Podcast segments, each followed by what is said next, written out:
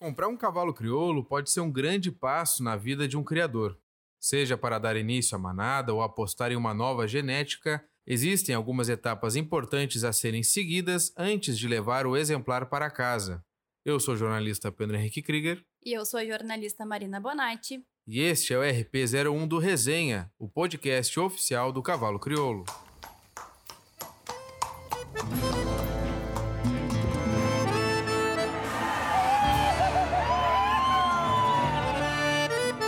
Concluída a prova e a média. Autorizado.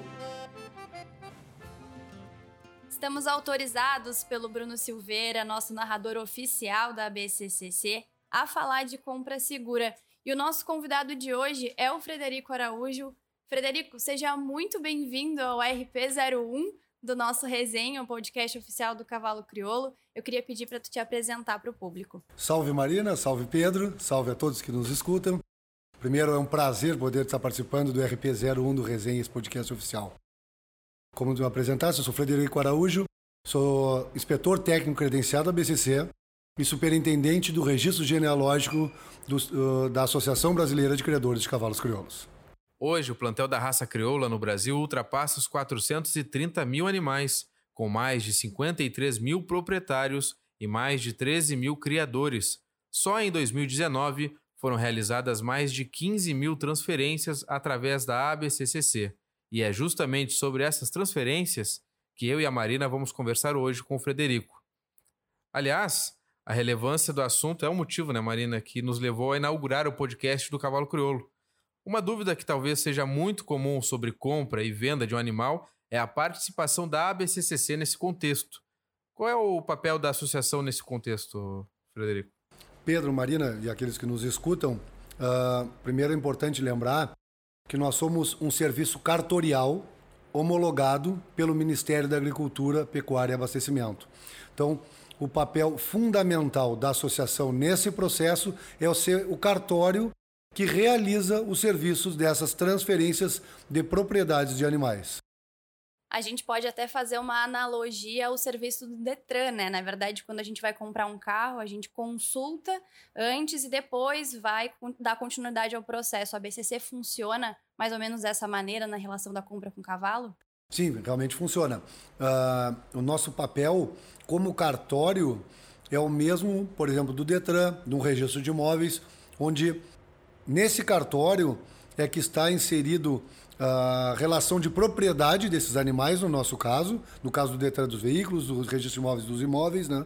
Então, como um cartório onde ali identifica a propriedade e a quem deve ser submetidos as, devem ser submetidas as consultas para que se possa ser, possam ser homologadas essas transferências de propriedade desses animais. Frederico, a gente conversou um pouco antes sobre é, esse assunto, antes de gravar e tu citou uh, uma frase, a segurança de propriedade, né? Este é o papel da BCC nesse processo de compra e venda. Exatamente. É o que a gente vinha falando. É a segurança da propriedade. Saber, perante o cartório responsável pela escritura, vamos dizer assim, desse animal, ou seja, sobre a posse de documento de, de propriedade desse animal, é de responsabilidade da BCC. E é ela que dá segurança. Uh, um possível comprador ou possível vendedor de qual a situação real desse animal perante esse cartório. Inclusive, a gente recebeu, na verdade, a gente colocou nas redes sociais, abriu para perguntas do público. Caso tivessem alguma dúvida, eles podiam mandar um áudio para a gente. E a gente recebeu do Alex de Caxias do Sul uma pergunta aqui no WhatsApp. Boa tarde, sou Alex de Caxias do Sul, Rio Grande do Sul. Comprei um cavalo crioulo. Ah registrada pela ABCC e gostaria de informação como faço para fazer a transferência dele para o meu nome. O Alex, uh, então iniciando esse, esse, essa tua resposta, essa resposta àquilo que tu vem perguntando, primeira coisa que deves fazer ao adquirir um animal é saber da real propriedade desse animal. Ou seja, como eu consulto a associação ou consulto esse cartório com referência à propriedade desse animal. Agora, como tu comentaste, já, já comprasses esse animal, estás buscando num segundo momento a informação. O que a gente uh, gostaria, de, inclusive, de orientando é que essa consulta seja prévia ao negócio. Assim como a gente faz na analogia lá dos veículos, eu consulto o Detran quando eu vou comprar um veículo, ver saber se está tudo regularizado e se aquela pessoa que está me oferecendo aquele veículo realmente é o proprietário. Isso é o que a gente sugere que seja feito também na negociação do cavalo, né? E Frederico, como é que essa pessoa pode entrar em contato com a BCC para fazer essa consulta? Ela pode fazer sozinha ou ela precisa realmente falar com algum atendente, algum colaborador aqui da casa? Pedro, assim, a consulta simples que nós temos hoje, vamos dizer assim, a gente, a gente vem buscando cada vez mais dar opções tecnológicas aos, aos criadores, aos sócios da casa, aos proprietários de cavalos crioulos, né?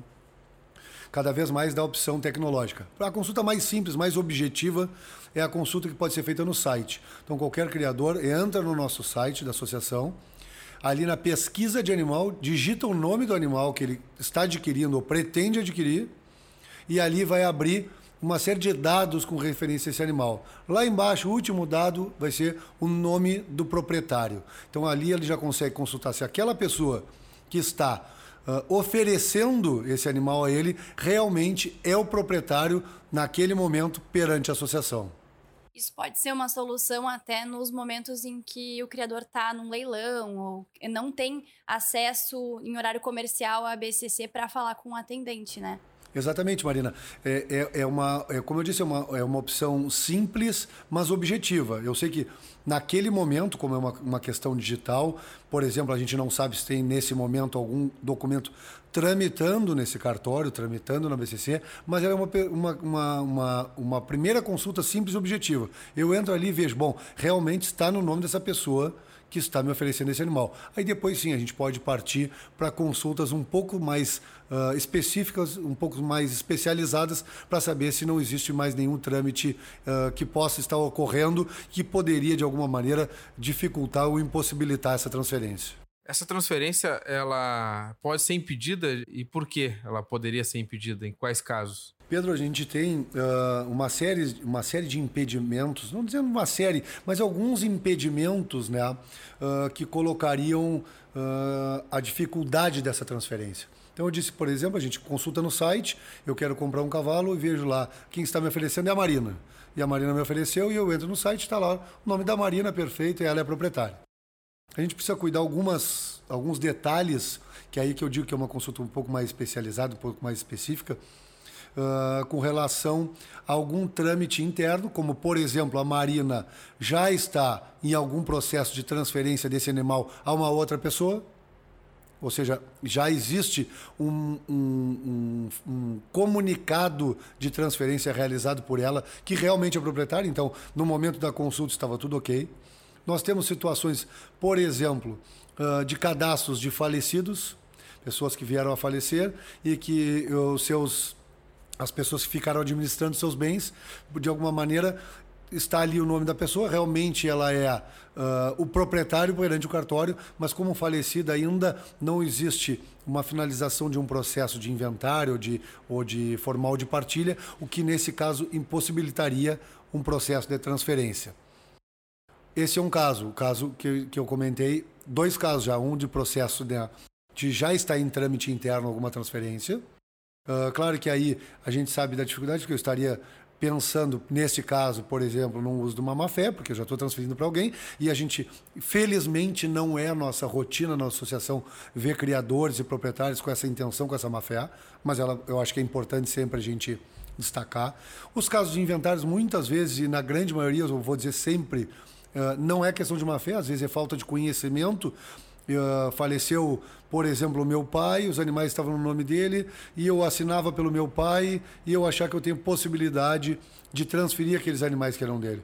E a gente sabe por legislação, isso não é a BCC que determina, isso é uma legislação, uh, eu fico impossibilitado até que esteja Uh, tudo formalizado, seja judicial ou extrajudicialmente, a questão de formal de partilha, de inventário, para aí sim poder disponibilizar para venda esse, esse animal. Então, é, essa é uma segunda situação que é bem, bastante importante da gente destacar. E ainda os cadastros de menores de idade. Né? A gente tem historicamente cadastros de menor de idade, uh, na, naquelas condições que o meu avô criava, deixou animais para mim, o meu pai criava, deixou animais para mim, e eu ainda sou menor de idade. E também por legislação, a gente sabe que os menores de idade não podem transferir bens.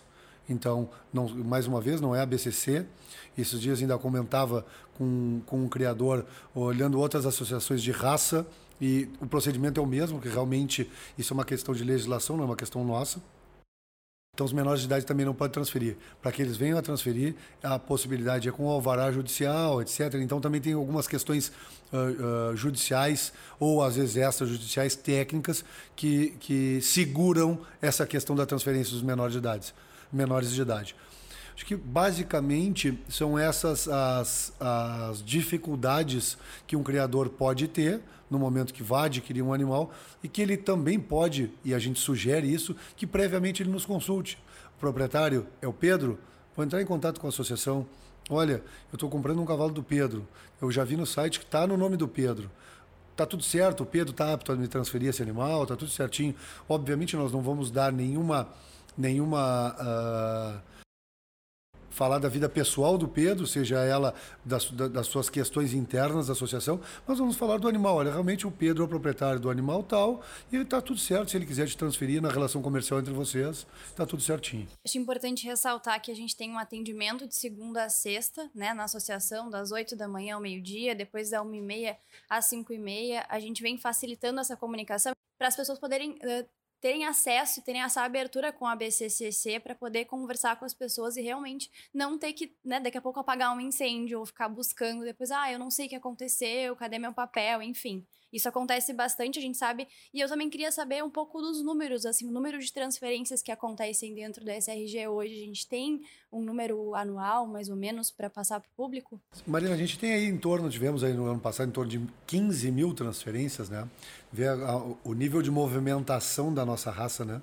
A gente teve um número bastante expressivo, o que nos, uh, nos enche cada vez mais de esperança de que as coisas, ao seu tempo, vão melhorando, né?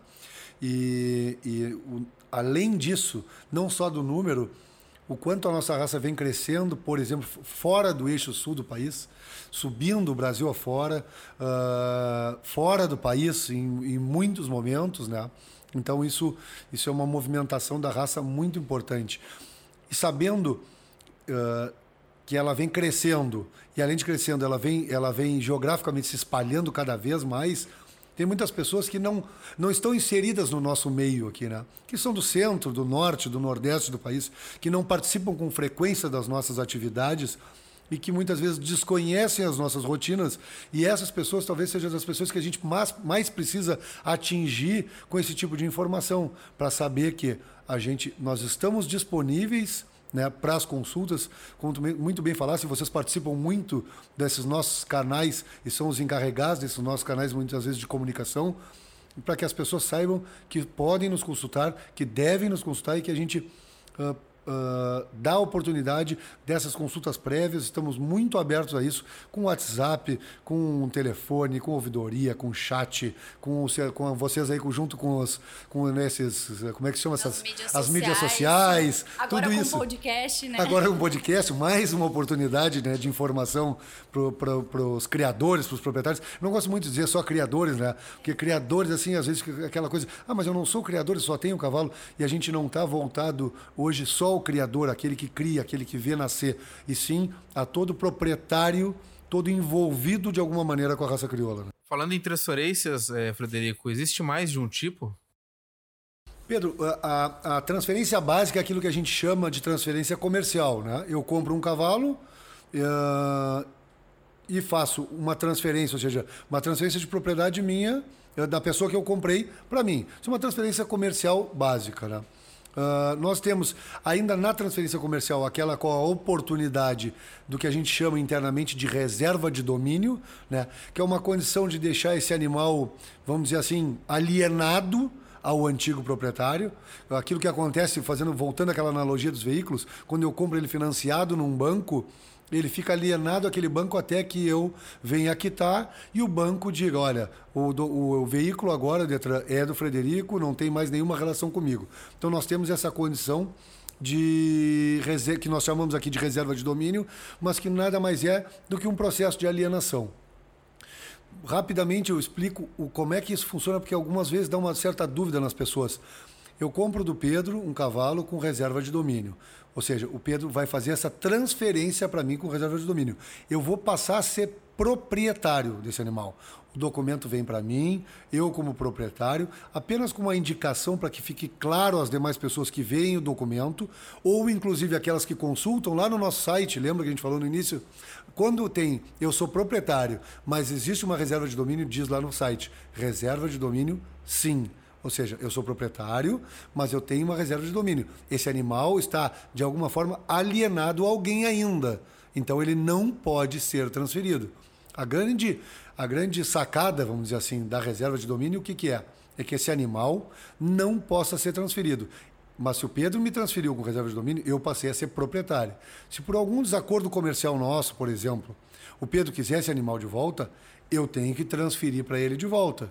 Ele não, se não basta o Pedro ou eu mesmo dizer, olha associação, nós uh, desfizemos o nosso negócio aquele que é o proprietário atual, mesmo reserva de domínio, tem que, vamos dizer assim, retransferir ou retornar esse animal. Isso não ocorre de forma automática, até porque, lembrando que nós somos um cartório, nós não interferimos nas relações comerciais. Então, eu tenho que, como proprietário agora, mesmo com reserva de domínio do Pedro, retransferir a ele. A grande condição é que eu não posso vender para a Marina esse cavalo entendeu? Então fica na forma tipo alienação. Então isso vai dar uma certa segurança para o Pedro. Não dá a segurança que eu vou pagar ou que eu vou devolver, nada disso, mas dá a segurança que eu não posso transferir para a Marina esse cavalo. E ainda nessas reservas de domínio, nas fêmeas, por exemplo, a gente pode colocar ela extensivo aos produtos que a gente chama, ou seja, extensivo aos filhos. O Pedro me vende e eu posso registrar os filhos no meu nome, porque a égua agora é minha, mas eu não posso vender nem os filhos, porque eles ficam extensivo a essa reserva de domínio. Então essa é uma das, é a, vamos dizer, é a transferência comercial, a transferência comercial com reserva de domínio, uma segunda condição. Nós temos ainda o que a gente chama de transferência prenhez produto. Como é que ela acontece? A Marina tem uma égua, a égua da Marina ou está prenha ou deu cria, por isso prenhez ou produto, que a gente chama aqui de produto, que é o, o produto que nasce, né? o potranquinho, a potranquinha, que é aquilo que o, que o criador vê, né? Uh, essa transferência para esse produto, a égua da Marina, e eu quero comprar só o que está na barriga ou só o que nasceu. Para que ela não me transfira a égua, eu possa registrar o produto no meu nome e tenha que transferir de volta para ela, ou seja, gerar dois, duas movimentações no cartório e automaticamente dois custos aos criadores, eu faço só uma transferência para esse produto. Só vou transferir aquele produto que é da filho da égua da Marina para mim. Então essa é uma terceira situação de transferência. Basicamente são essas que envolvem uh, esse, os processos das transferências internamente. Uma pergunta sobre custos. Eu, eu sei que tá, deve ter uma tabela. É, as pessoas podem consultar de alguma forma esses custos também? Claro que sim. Uh, muito bem, Pedro. Assim, uh, primeiro, nós temos uh, anualmente divulgada no, no, primeiro dia do ano, em, em, em, regra geral, uma tabela de emolumentos. Como eu disse, nós somos um cartório, nós temos emo, os emolumentos, que é aquilo que gera o custo de serviço e que automaticamente faz a máquina a associação funcionar, certo? Então nós temos a tabela de emolumentos. Ela está no site, né, onde estou visível a todos. Nós não escondemos de nenhum criador nenhum valor né, com referência a nenhum serviço realizado pela associação. Então ele pode consultar previamente. Ah, eu vou vender um animal, eu vou comprar um animal, eu quero saber quanto isso vai custar perante a associação, perante esse cartório. Está lá descrito o valor. Lembrando que todos os nossos serviços, a BCC uh, uh, utiliza sempre que todos os serviços, tá? diferentemente de algumas associações que, que, que colocam só alguns nessa, nessa condição, nós damos 50% de desconto para os nossos sócios. Então, todo serviço realizado pela BCC, pela BCC, se eu for sócio, eu tenho 50% de desconto. E está lá também visível quanto é para sócio, quanto é para não sócio, cada um desses serviços. Frederico, quem é que faz o pagamento dessa transferência? Assim, ó, em regra, nos nossos serviços, uh, aquela pessoa que, que demonstrou a intenção de realizar é quem paga o serviço. Nesse caso, nós uh, temos o entendimento que é o vendedor, aquela pessoa que colocou a condição da transferência. Então, em regra geral, essa transferência é paga pelo vendedor. Ah, mas tem a possibilidade do comprador uh, realizar essa transferência? Tem a possibilidade. Basta ele manifestar, e aí existem algumas maneiras uh, dele ser o responsável pelo pagamento dessa transferência. E de que forma ele pode manifestar esse interesse? Bom, uh, lembrando que no, essas transferências comerciais, né, uh, inclusive com reserva de domínio, mas aí a gente tem um detalhezinho para a gente falar na sequência, elas podem ser feitas de duas maneiras. Ou num formulário físico, onde se preenche ali todos os dados do animal, do vendedor e do comprador. Lembrando que o vendedor sempre tem que assinar e tem que reconhecer firma da sua assinatura lá né, no cartório para ter validade desse documento. Se nesse caso da transferência física o comprador quiser pagar, ele basta que ele no verso desse formulário, e aí não precisa uh, o reconhecimento de firma, ele coloque a transferência por conta do comprador e ele assine. Se ele colocar essa condição, automaticamente essa, esse custo dessa cobrança é gerado para o comprador. E existe ainda, e o cada vez mais, eh, cada vez vem aumentando mais, a opção da transferência online. Ou como é que eu faço? Todo criador tem um login e uma senha. E a gente tem no site da associação uma área restrita. E ali tem um íconezinho para transferência. Ali ele vai preenchendo os passos. Obviamente, do, quem vai fazer isso é o vendedor, né? ele que está intencionando a venda do animal. Então, ele vai escolher qual o seu animal que ele está vendendo e ele vai botar os dados do comprador. Ali tem uma opção de transferência por conta do comprador. Nesse caso, esse comprador vai receber um e-mail. E lá vai dizer: Dona Marina, a senhora está recebendo esse e-mail porque o seu Frederico disse que está ali vendendo um animal tal e que a transferência é por sua conta. A senhora concorda? Aí tu vai responder, concordo, e aí vai gerar essa cobrança automaticamente para ti. Lembrando ainda que essa transferência, a gente falava agora dos custos, ela, as, quando as transferências são feitas online, que a gente cada vez vem estimulando mais, ela tem um custo menor do que a transferência física. Nós damos ainda, além, por exemplo, dos 50% de desconto para sócios, mais 10% de desconto por ela estar sendo feita da forma online, incentivando a diminuir o trânsito de papel, Uh, todas essas coisas que a gente está sempre preocupado em custos, em, em questões uh, uh, também sociais, vamos dizer assim, né? a gente quer que esse papel, que tenha menos papel transitando, etc. Então tem ainda esse desconto. Eu falei no início aquele ganchinho da, da, da reserva de domínio na online existe essa possibilidade tá? de fazer. Inclusive tem um íconezinho lá também da reserva de domínio. Só que sempre que existe a reserva de domínio, existe um contrato que rege essa reserva de domínio.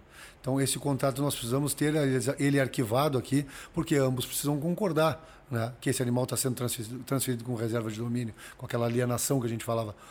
Mesmo que ela seja feita online, só que aí pode ser de uma forma simples, a gente pede que o criador, aquele que está com esse documento, escaneie e nos mande por e-mail o formulário de reserva de domínio.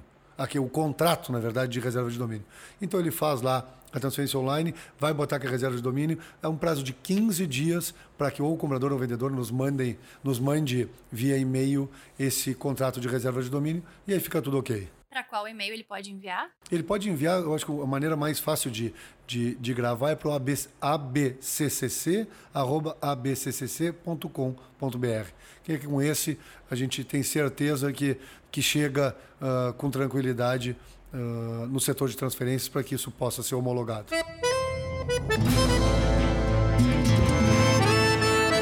Então, Frederico, resenha vai se encaminhando para o final, mas antes de encerrar, a gente faz um resumão de tudo com dicas práticas para os nossos ouvintes. Então, por favor, é, Frederico, pode resumir alguns passos é, como fazer para ter uma compra mais segura? Vamos lá, vamos resumir em dois passos, né, Mariana? A gente estava conversando aqui nos bastidores como resumir essa aula, né, em dois passos, mas vamos lá.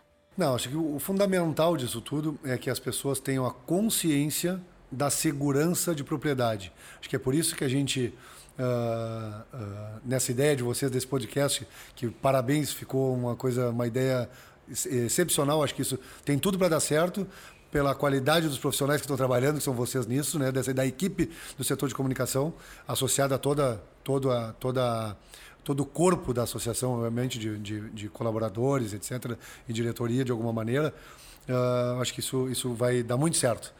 E resumindo, então, eu acho que a gente pode ir em cima da consulta básica da propriedade. Vou lá no site, vou comprar um cavalo, ou estou negociando, alguém me ofereceu. Será que realmente o Pedro é o dono do cavalo que ele está me oferecendo?